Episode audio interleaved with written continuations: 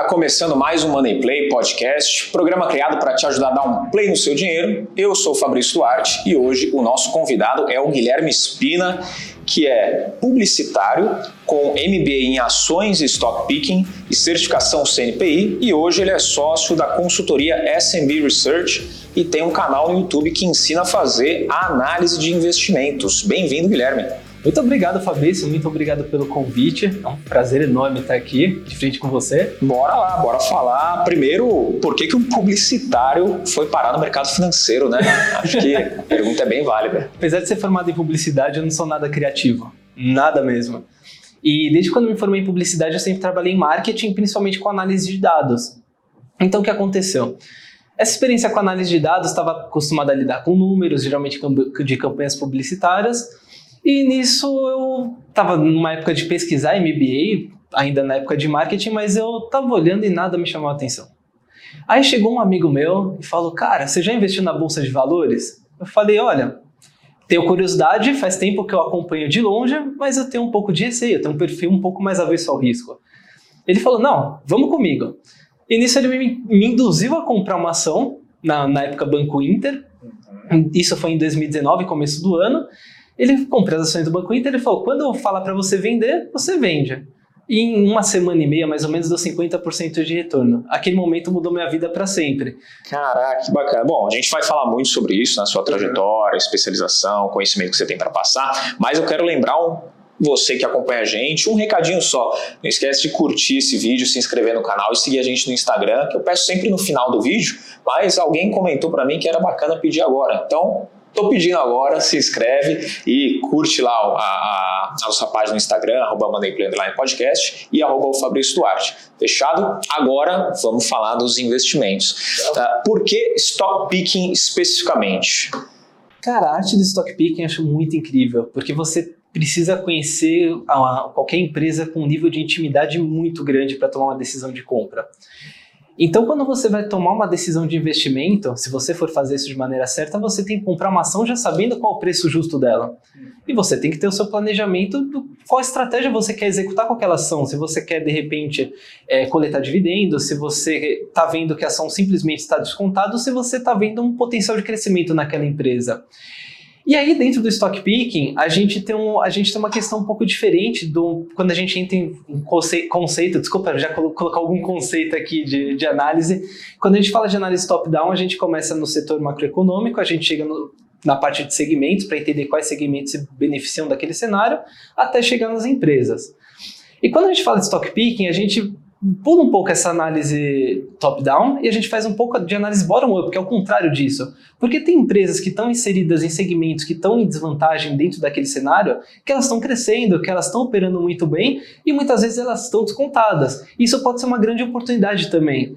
Então, o processo de stock picking nada mais é do que você fazer uma análise profunda de tudo aquilo que você consegue analisar, porque é muita coisa, não dá para analisar o mundo também, e consegue montar uma, uma carteira bem diversificada e que tenha um upside muito grande naquelas operações que você deseja investir. Sim, Stock Picking, só explicando para o pessoal que acompanha a gente também, é uma estratégia que é voltada para a compra de ações com um alto poder de valorização, né? com um potencial grande né, de valorização e com baixo risco. Sim. Né? Então, você escolheu Stock Picking por conta disso, mas não é algo simples de fazer. Não, não é algo simples. Eu não diria nem, nem que é baixo risco, mas é um risco controlado, de você entender bem como, aque, como aquela ação vai se encaixar dentro da sua carteira. E aí você não se expor demais, ou de repente não se expor de menos também, às vezes acontece. Entendi. Agora, da sua certificação CNPI, tá? o seu preparo para isso, como que foi para uma pessoa que não tinha formação em exatas, né? publicidade não, não tem nada a ver com exatas, para você tirar essa certificação, como que você se preparou para isso? Então, eu peguei um curso muito bom na, na época para estudar para certificação, e eu sou uma pessoa muito dedicada e bem metódica, então a partir do momento que eu coloquei na minha cabeça que eu precisava dessa certificação, as últimas quatro horas que eu dediquei do meu dia da parte trabalhada, então das seis às dez, era para estudar, para me preparar para tirar o CNPI. Então qualquer tipo de atraso que eu teria naquele momento, que poderia me atrapalhar na prova, foi extinguido dessa forma, porque foi feito de maneira bem intensa. Mas acho que é até legal falar que antes de me formar em publicidade, eu cheguei a cursar um ano de economia. Mas eu tinha uma base já em números, uma afinidade, mas acabei indo para publicidade por outros motivos. Entendi. Você cursou economia, mas assim, daí a você começar a trabalhar no mercado foi um intervalo de publicidade no caminho. Sim, sim. Foi muito tempo. Então, com 18 anos eu cursei economia e aí depois, com 19, eu acabei trancando porque não era o que eu queria. E aí eu só voltei a, a vir para essa área com 29 anos. E você começou a investir lá na experiência do Banco Inter? Você começou? Você na comentou, verdade, né? um pouco antes, em alguns outros ativos. A experiência do Banco Inter foi a primeira vez que eu comprei algum ativo de renda variável. Na verdade, a segunda. Essa história também é boa. Mas eu comecei, eu sempre fui uma pessoa muito avessa ao risco. Então, lá atrás, quando era criança, eu fui incentivado a investir na poupança. Mas depois disso, acabei conhecendo alguns outros ativos de renda fixa, tesouro, de, tesouro Selic, CDBs, etc. Entrei um pouco mais nesse mundo. Mas acho que minha grande experiência com renda variável foi a primeira, foi comprar uma criptomoeda. No caso, na época Ripple, quando estava muito lá no começo, eu comprei Ripple antes do Santander ter comprado uma, uma grande quantidade. Então eu peguei uma valorização muito grande. É, comprei, acho que a um real, um, um real e pouco, e acabei vendendo a quase 6, 7. E aí, diferente de muitas pessoas, quando, quando isso acontece, eu não fiquei ganancioso, eu fiquei com medo porque eu não entendi o porquê que isso aconteceu. Então eu realizei o lucro e aí eu entendi que eu precisava estudar mais algumas outras coisas e não poderia lidar com isso. E aí desde então eu fiquei um, bem fora do cenário de cripto. Eu pretendo entrar de novo em algum momento, mas eu confesso que eu não entrei ainda. Agora uma pausa para uma pergunta específica de cripto mesmo. É, você começou a investir em investimento de renda variável por cripto. Você recomenda isso? Nem um pouco. eu tive sorte. Eu tive só sorte porque naquele momento que eu realizei aquele lucro daquele tamanho em um curto período de tempo, então eu comprei por volta de junho, julho, vendi em outubro. É, eu não entendi porque valorizou, isso me assustou muito. Eu falei, eu pensei comigo, poxa, poderia ter desvalorizado tudo isso, eu poderia ter perdido todo o meu capital. E ali eu saí, do, saí de cripto, ainda estou ensaiando para entrar, mas, mas aquele foi, aquela foi minha primeira experiência, eu não recomendo para ninguém por conta disso.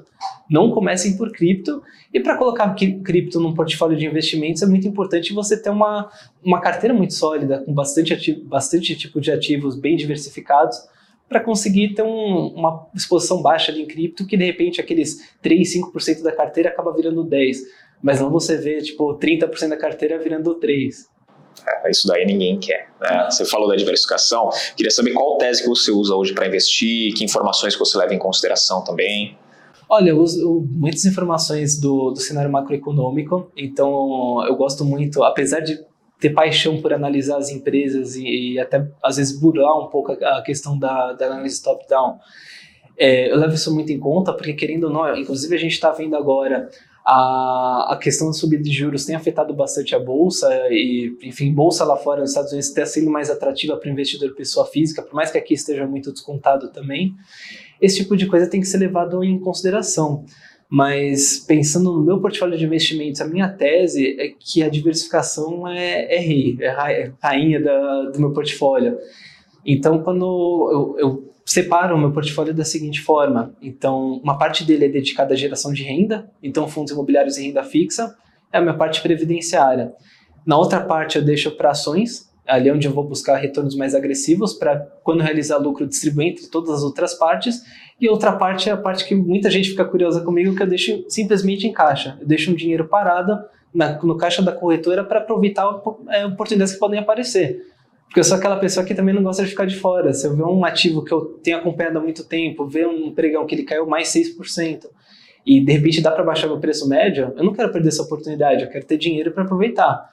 Então eu acho sempre importante ter um, principalmente para quem está em renda variável, ter um percentual do, do capital no caixa mesmo, para poder sempre aproveitar essas quedas. Você falou de acompanhar as empresas, né? um ativo, um papel que você já está acompanhando há um tempo. Você vai fazendo as análises constantes da empresa, do ativo que você quer comprar, mas qual análise que é mais importante? A quantitativa ou a qualitativa?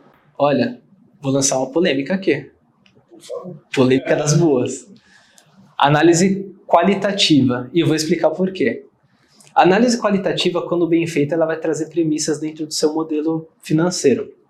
Então ela é extremamente delicada. Ali dentro da análise qualitativa você vai construir as suas expectativas para você fazer o para quem faz valuation para o fluxo de caixa descontado, vai projetar as, a DR da empresa, sei lá, até 2030 e os outros é, até 2030, e aí você, se você for um pouco otimista demais ou pessimista demais, você de repente pode estar deixando uma oportunidade passar. Então você tem que tomar muito cuidado.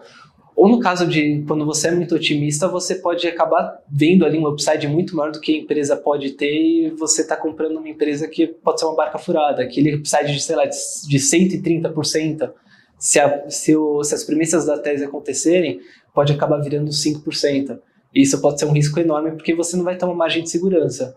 Então, por isso que eu acho a análise qualitativa mais, mais importante, porque ela traz as premissas para você, só que ela tem que ser traduzida em números. Só que essa é a base toda para ser, serem criados os números.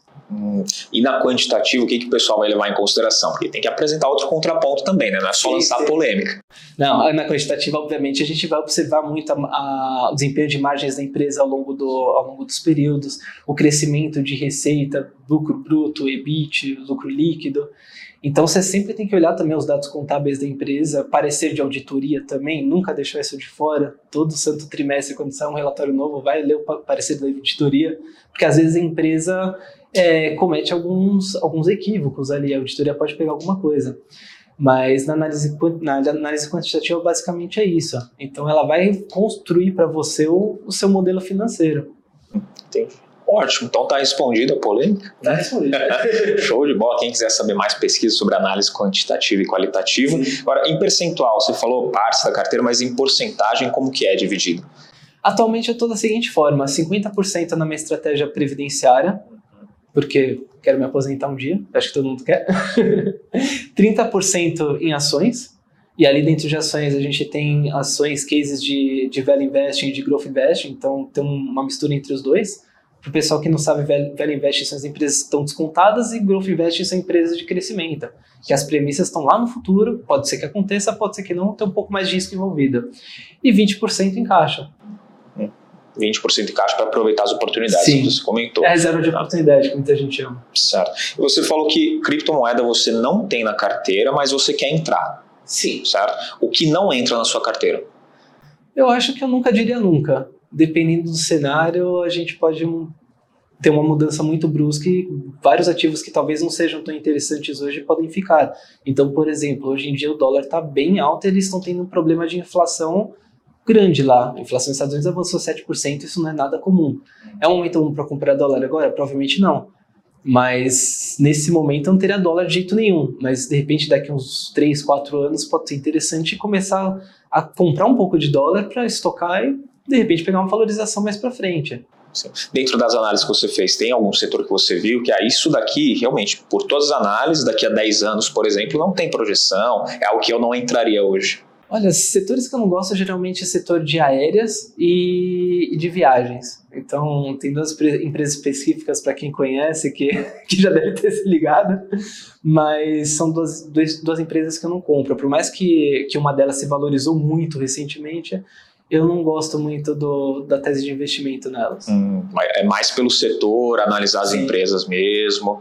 Ah, tem algum outro que você não.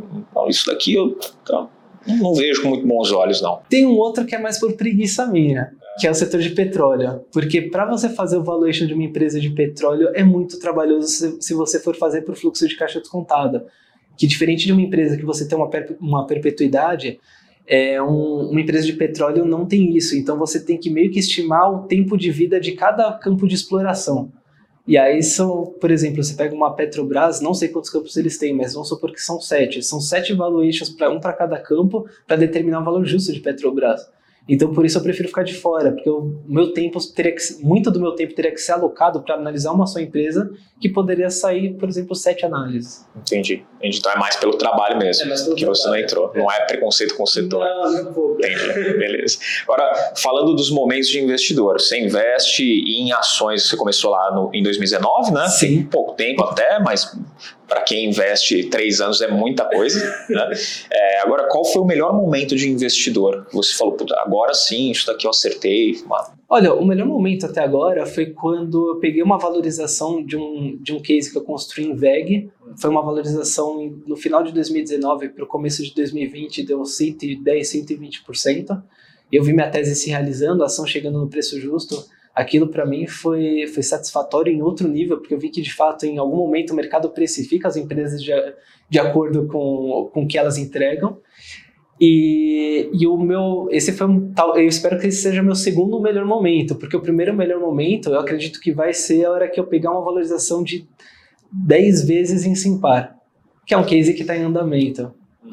Ainda está para concretizar a tese que Ainda está para concretizar a tese. A ação foi comprada lá no período que todo mundo ficou trancado em casa.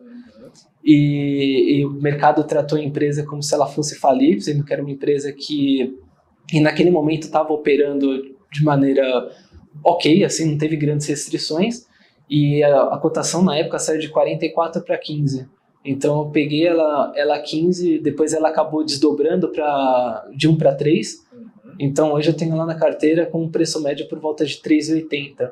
Nossa. E aí o preço justo dela no, na tese que, que eu escrevi lá para SB tá por volta de 33, 34 reais. Então, quando concretizar, quando concretizar sai VEG, entra assim, para aí como top é. do ranking.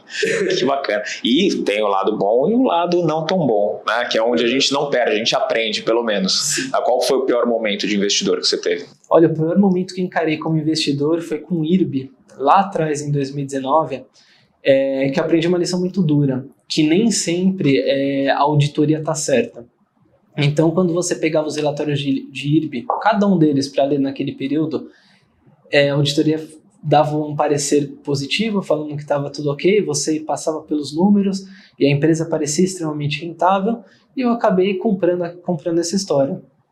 E aí depois a gente viu que não era bem assim, tanto é que a empresa hoje tem outra gestão, ela reemitiu esses relatórios que foram, que foram é, enviados para os investidores lá atrás, e hoje em dia está certo, a gente vê que não era tão rentável assim quanto, quanto foi divulgado naquele período. E essa foi a lição mais dura. Aí eu aprendi que precisa ter um processo de reauditoria em cima do que foi apresentado. Então ali eu mudei todo o meu processo de análise, ela ficou mais criteriosa, um pouco mais cuidadosa também, pegando mais a parte qualitativa, aprendi a importância disso também.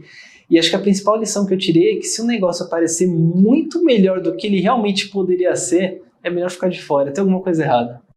Entendi. Ah, onde tem fumaça, geralmente tem fogo. Geralmente tem fogo. É, agora, você passou por isso e foi muita gente, né? O caso ficou muito Sim. conhecido na época, tá? para quem para quem está investindo, até para quem não investe, mas chegou a receber informações Sim. sobre. É, e, e, olhando esse cenário, o que, que você enxerga como principal dificuldade do investidor que está começando? Vai começar a investir agora, qual é a principal dificuldade que ele enfrenta? Eu acredito que a principal dificuldade está na questão da forma com que ele investe. Muitos investidores que começam hoje, eles não se planejam para investir, que eu considero um passo essencial. Até uma coisa que eu prego bastante na, na SB Research, inclusive para os clientes que estão entrando agora, a gente proporciona isso, uma consulta com, com os nossos analistas para ajudar a montar um portfólio de investimento que faça sentido para aquele investidor. Porque muitas vezes o investidor vai começar a investir, ele, sei lá, pegou o dinheiro, mandou para a corretora e comprou uma ação. Sendo que ele deveria ter dado uns passos antes ali, no sentido de que, poxa, que estratégias fazem sentido para mim? Eu preciso de uma previdência? Eu, eu quero focar mais em rentabilidade de uma maneira mais agressiva? Como eu vou me expor? Então, de repente, você desenhar um portfólio de investimentos antes, que pode ser alterado ao longo do tempo, porque faz parte do, do processo, até para você sentir como você aceita a volatilidade, é essencial para você ter um bom resultado lá na frente. Então, raramente eu vi investidores fazendo isso, isso é uma coisa que eu sempre recomendo para qualquer investidor fazer. Senta, no, senta lá no, no, computador, vai no Excel, pega uma folha de caderno, desenha um portfólio de investimentos que você acha que seja ideal e vai investindo de acordo com aquilo. E outro erro também que eu vejo bastante são investidores pegando, é, comprando empresas que têm uma boa qualidade, é inegável, só que não sabem o preço justo. Então, muitas vezes, eles estão comprando empresas muito caras. Então, eu vi investidores, por exemplo, em 2020 comprando Exetec e negociando com PL de quase 40 naquele momento. E não fazia sentido nenhum. E o preço-valor patrimonial por volta de 1.4, 1.5. Não fazia sentido. E aí a gente vê essa mesma Exetec, que é uma ótima empresa, resiliente pra caramba, é, que está negociando a 0,7, 0,8 valor patrimonial. Então, se, se, esse investidor comprasse a Exetec agora, ele estaria fazendo um excelente negócio pegando desconto em cima do valor patrimonial, que é essa é a ideia. E, inclusive, estou lançando um curso para ajudar os investidores a fazer esse processo de stock picking de uma maneira mais simples, uma maneira mais leve, para poder fazer uma, boas escolhas de ações e tem como vantagem também a questão do, dele poder olhar empresas que não são olhadas por fundos, que não são olhadas por casas de research, É o investidor e a análise dele simples. E geralmente, quando ele descobre esse, uma ação que não foi descoberta ainda pelo mercado antes, o upside tende a ser muito maior, porque a liquidez é menor e tudo mais. E aí, quando começa todo mundo a descobrir recomendar, e ele já está comprado, ele pega um upside muito grande e recolhe um retorno altíssimo. Geralmente aquilo que está todo mundo falando já deu o que tinha que dar, né? Ou pelo menos já passou a boa fase de você aproveitar os ganhos, né? Sim. Mas então o principal erro, falta de planejamento, você enxerga, Sim. e também a falta de pesquisa, de conhecimento das Sim. pessoas. Interessante, interessante, porque isso acontece muito. Inclusive, sobre esse ponto, o que, que as pessoas mais te pedem ajuda? Acho que para análises no, no geral de entender comprei a ação da empresa tal, o que, que você acha? Eu sempre falo, calma aí, não é o que, que eu acho, mas porque... Eu já comprei. Né? Eu já comprei. Eu sempre tento entender por que comprou, mas geralmente não tem uma, uma explicação muito plausível ali. A pessoa comprou porque alguém falou que era legal, ele foi lá e comprou. Mas às vezes me perguntam sobre preço justo também, e bastante sobre a questão do portfólio de investimentos, que é uma coisa que eu bato bastante no meu canal também nesse tema. Eu sempre falo para o pessoal diversificar bem, é, inclusive de estratégias, porque, poxa, se você focar o seu portfólio inteiro em, em rentabilidade, se você pegar uma volatilidade no mercado, seu patrimônio dá uma enxugada boa. Isso pode assustar. Agora, se você tá, tem uma parte dele para renda, sei lá, metade dele, igual eu faço, poxa, se cai a cotação de vários, vários fundos imobiliários que têm fundamentos, eu estou comprando mais no mês seguinte sem problema nenhum, porque eu sei que ele vai continuar me entregando dividendos. Então isso é muito importante. Uhum. E você falou de, de, fazer a análise em casa, o cara, ele pronto, computador e a empresa. Né? Qualquer um pode fazer? Stock picking, por exemplo? Qualquer um pode fazer. Tem alguns conceitos que precisam ser aprendidos, nada do outro mundo, mas qualquer um pode fazer. Então, quando a gente fala de, um, uma pessoa que, poxa, é um dentista, um médico, um advogado, um engenheiro, enfim, o cara tem uma profissão ele dificilmente vai querer pegar para fazer uma análise, uma análise por fluxo de caixa descontado para a empresa e jogar a premissa no futuro, porque aí é, é mais complicado. Mas se ele quiser encontrar barganhas na bolsa, isso é muito possível. Inclusive pegando, fazendo análise por, por, por múltiplos, múltiplos de negociação, indicadores fundamentalistas. Então é, é uma ferramenta muito eficiente para o investidor pessoa física que, enfim, tem um outro trabalho, poder analisar empresas ele pode fazer sozinho. É, é sobre isso que o, que o meu curso vai, vai tratar com essas pessoas, vai entregar para as pessoas essa possibilidade de você fazer em casa sozinho sem precisar fazer contas mirabolantes. Não, é tudo tranquilo. E esse cara que tem outra profissão, não vai dedicar 100% do tempo ao mercado, nem faz sentido isso, mas ele deve investir, está começando em quais tipos de empresa? Geralmente empresas mais resilientes e com alta previsibilidade de entrega de resultados. Então, empresas, por exemplo, do setor bancário, é, as elétricas, saneamento, até construtoras nesse momento estão bem, bem interessantes. Então, esse tipo de empresa dá para qualquer pessoa analisar, é tranquilo de, de analisar, você não vai pegar períodos que ela, a receita disparou 50%. Não, ela é tranquila, ela cresce de uma maneira mais, mais devagar e é tranquilo para ele analisar em casa. Então, nesse tipo de caso, é o que eu recomendo para qualquer investidor que está começando esse processo de análise de ações. São setores um pouco mais consolidados também, Sim. mais tranquilos. E qual que ele deve evitar? É, empresas de tecnologia e empresas com crescimento muito forte é bom tomar um bom cuidado, principalmente quando você está nesse começo de período de análise. E por que isso? Você pega empresas de tecnologia de crescimento muito forte, o que acontece? Geralmente o histórico é curto, então a empresa às vezes fez IPO nesse ano, ano passado. E aí você começa a ver a empresa entregando 50% a mais de receita no trimestre, depois 70% a mais no outro. Para você criar suas premissas para fazer um, um, um é, projetar um crescimento de receita pelos próximos pelos próximos anos, nem que sejam 10, vai, podem ser os próximos 3, 4 para fazer um, um valuation por múltiplos, é, isso pode dar muito errado, porque a empresa ainda não está consolidada.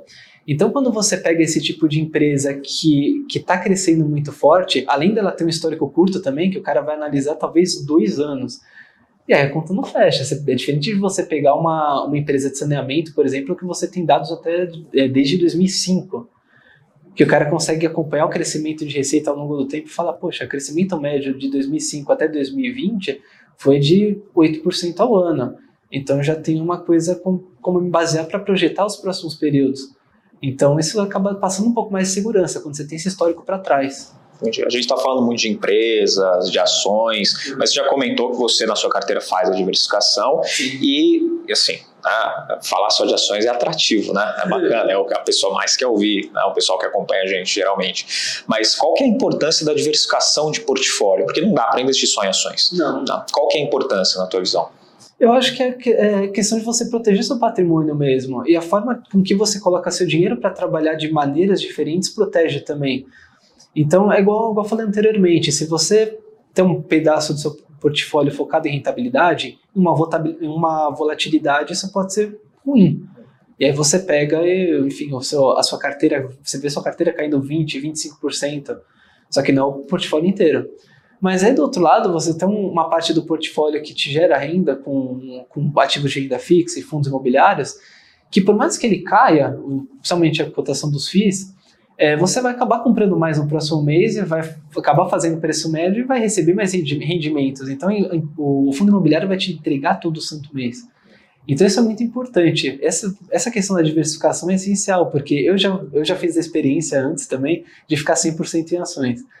Eu não tinha boas noites de sono, sendo bem sincero.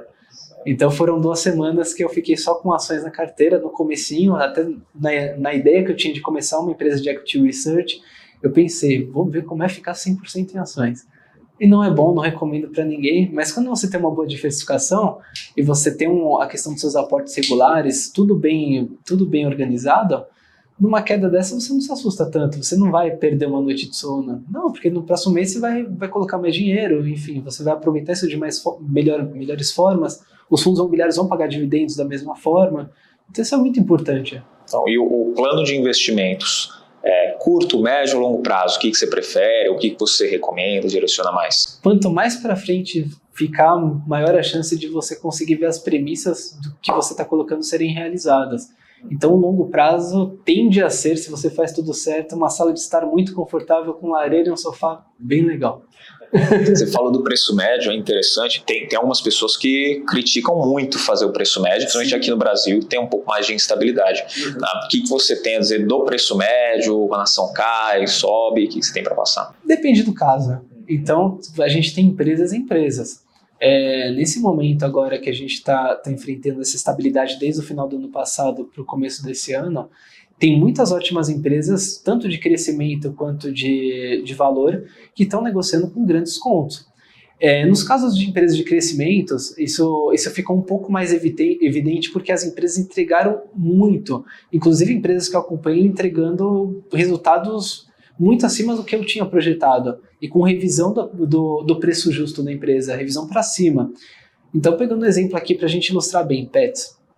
Pets é uma empresa que fez um IPO recente, é um case de growth investing clássico de uma empresa que foi para o mercado buscar dinheiro para abrir novas lojas e, com, e, comprar talvez novas empresas. Ela fez tudo isso, abriu mais lojas do que estava previsto no prospecto do IPO e entregou muito crescimento e com crescimento do indicador muito importante chamado Same Store Sales, que são as vendas nas mesmas lojas.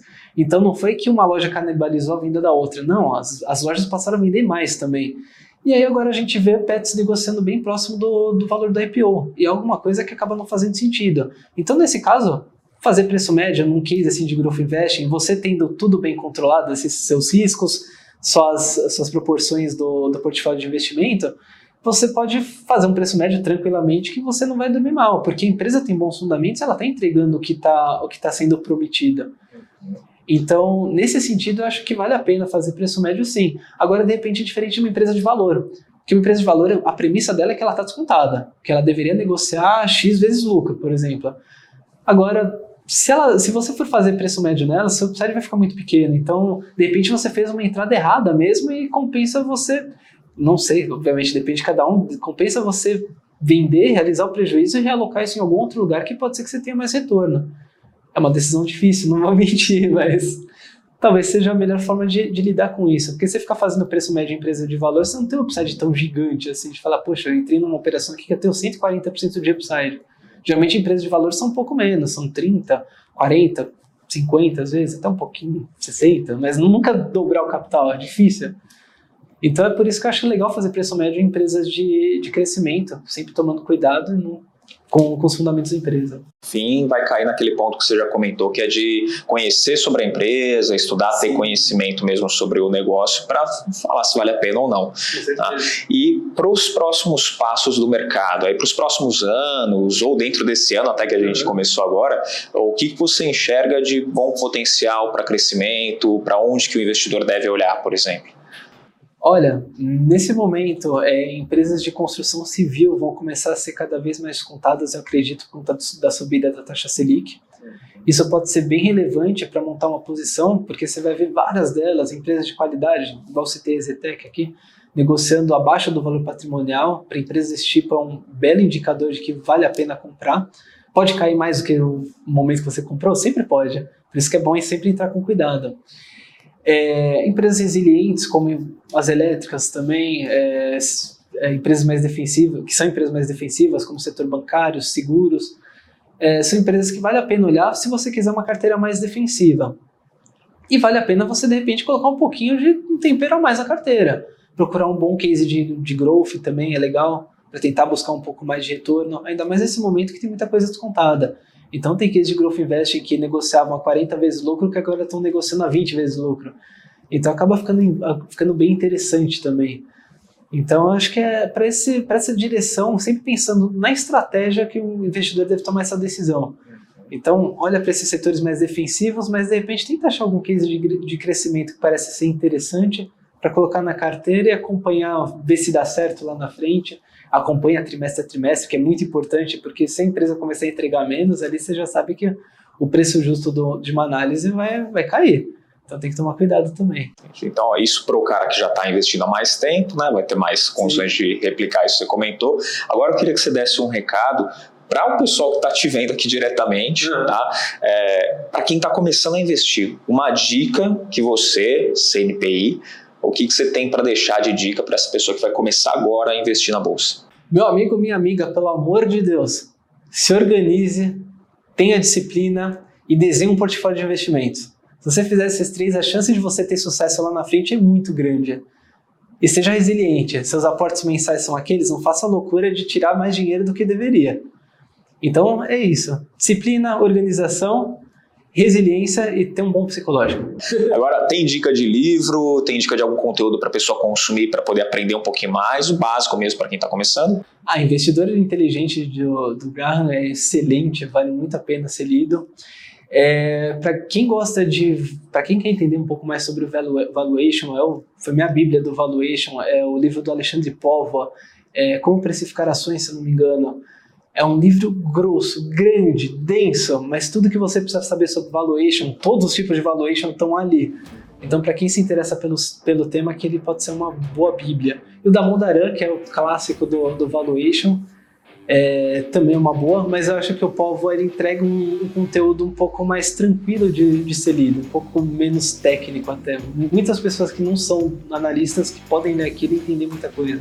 Hum, que bom, mais fácil de entender, né? Se pegar para ler, uma pessoa que tem um conhecimento básico consegue traduzir. Ah, com certeza. Show de bola. Guilherme, como o pessoal te acha? Redes sociais, canal no YouTube? Bom, tem um canal no YouTube chamado Gui Espina, falo muito sobre ações lá, tô retomando ele agora esse começo desse ano. É Instagram, arroba gui.espina. E é isso. Ali você me acha em todos os lugares.